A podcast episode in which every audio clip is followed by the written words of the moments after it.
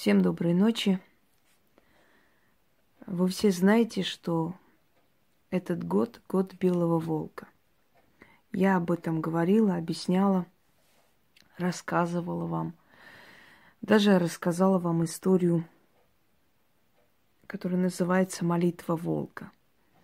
Эта история есть в моей новой книге, которые недавно вышли «Магия жизни». Вы знаете, э, кроме того, что волкам поклонялись э, и почитали их как храбрых зверей, кроме всего прочего, считалось, что волки – это посредники между людьми и богами. Что волчья храбрость, хитроумие, умение обходить капканы и прочее – это все дар богов волку –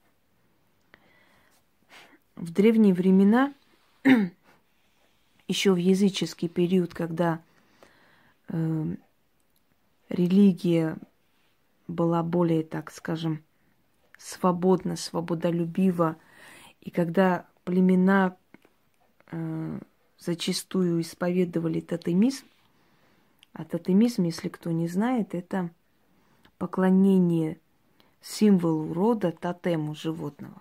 То есть для кого-то тотем, э, хранитель рода, являлся медведь, дух медведя. Для кого-то волк. Кто-то выбирал рысь.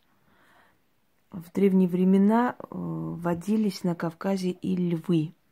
На Кавказе, за Кавказе даже охота на львах было записано у римского историка, который посетил Великую Сарматию – Насколько я помню, это был Тацит.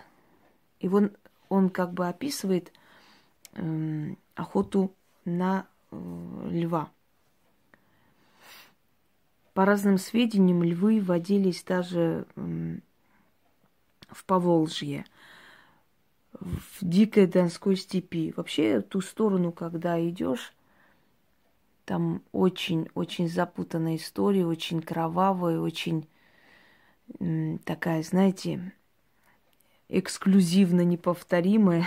Там родились очень много племен разных разновидностей, народностей, которые потом слились воедино, разные этносы. Вообще дикая степь Волжская и Донская это, это отдельная история, как-нибудь расскажу. Она, она очень впечатляет. Так вот, тотемизм – в Армении в времена, во времена еще дохристианские, во времена языческие, поклонение солнцу, предкам, духам воды, природы и так далее, существовала такая традиция. Человек, который боялся ночи, либо э, у него была жизнь связана с ночью, работа ночная, ну, предположим, рыбаки там – ловили рыбу ночью, чтобы они беспрепятственно, без всяких там происшествий пришли домой. Купцы, которые вели караваны торговые, чтобы эм, не было ограблений, потому что в то время очень часто бывали ограбления эм, караванов и убийства людей – чтобы разбойники не нападали на дом, чтобы не отобрали имущество и прочее. В общем, для того, чтобы ночь приносила только благо человеку и не враждовала. Эм, существовал ритуал обращения волка к богине Луны, к лунной богине или матери Луне.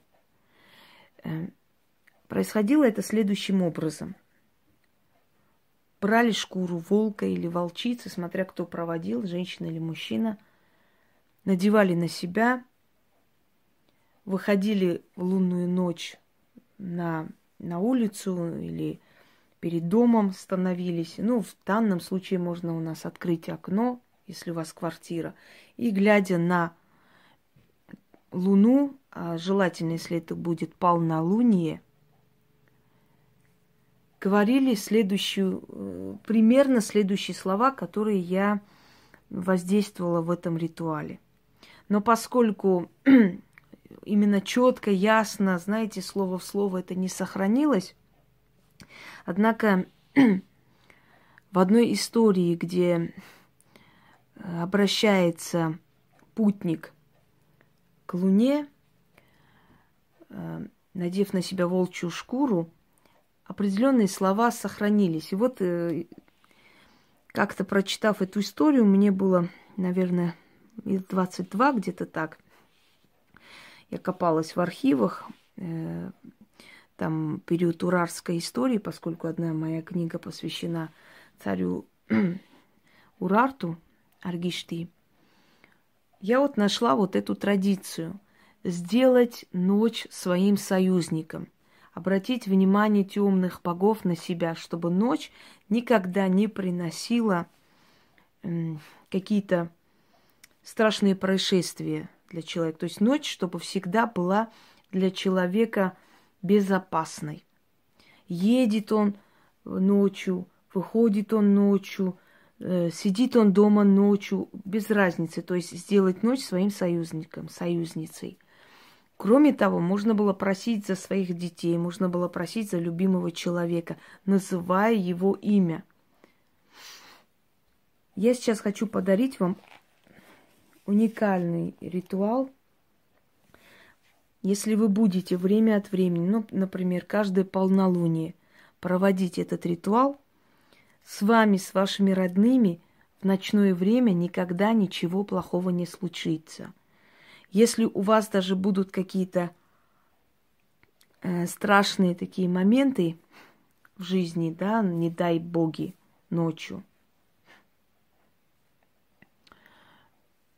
появится некая сила, которая станет заступницей и вас спасет, потому что вы заключаете договор с ночью. Но поскольку волк и есть посредник между тьмой и людьми, между богами и людьми, темными богами, вы как бы его языком, его душой, через него э, берете его как в посредники, да, между собой и богами, и через волка просите. Вы просите как волк, языком волка, душою волка. Понимаете смысл всего этого в чем? Э, читать нужно четыре раза, глядя на Луну. Вот откройте окно, когда у вас полнолуние – смотрите на Луну и читайте. В полнолуние просто это будет э, срабатывать лучше. Можно любой период Луны, на самом деле, если Луна видна. Но если даже Луна не видна, но вы знаете, что период полнолуния, а она закрыта, да, за тучами, вы можете прочитать. Проверено не раз тем, которым я давала волчью молитву. Когда они читали, Луна выходила из-под туч. такие интересные моменты случались.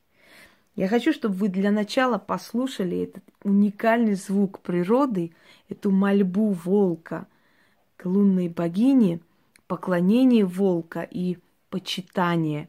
И настроились на эту молитву волка, а потом я вам прочитаю, собственно, заговор. Итак.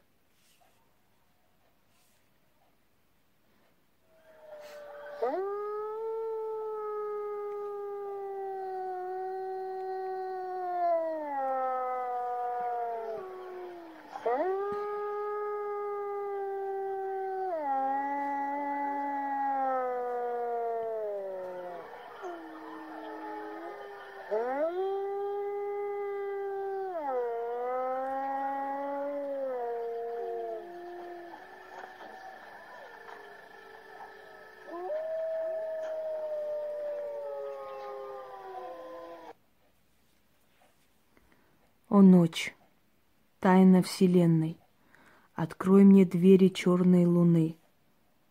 Я произношу молитву волка На волчьем языке. О лунная ночь, ты мое укрытие, Ты мне сможешь помочь.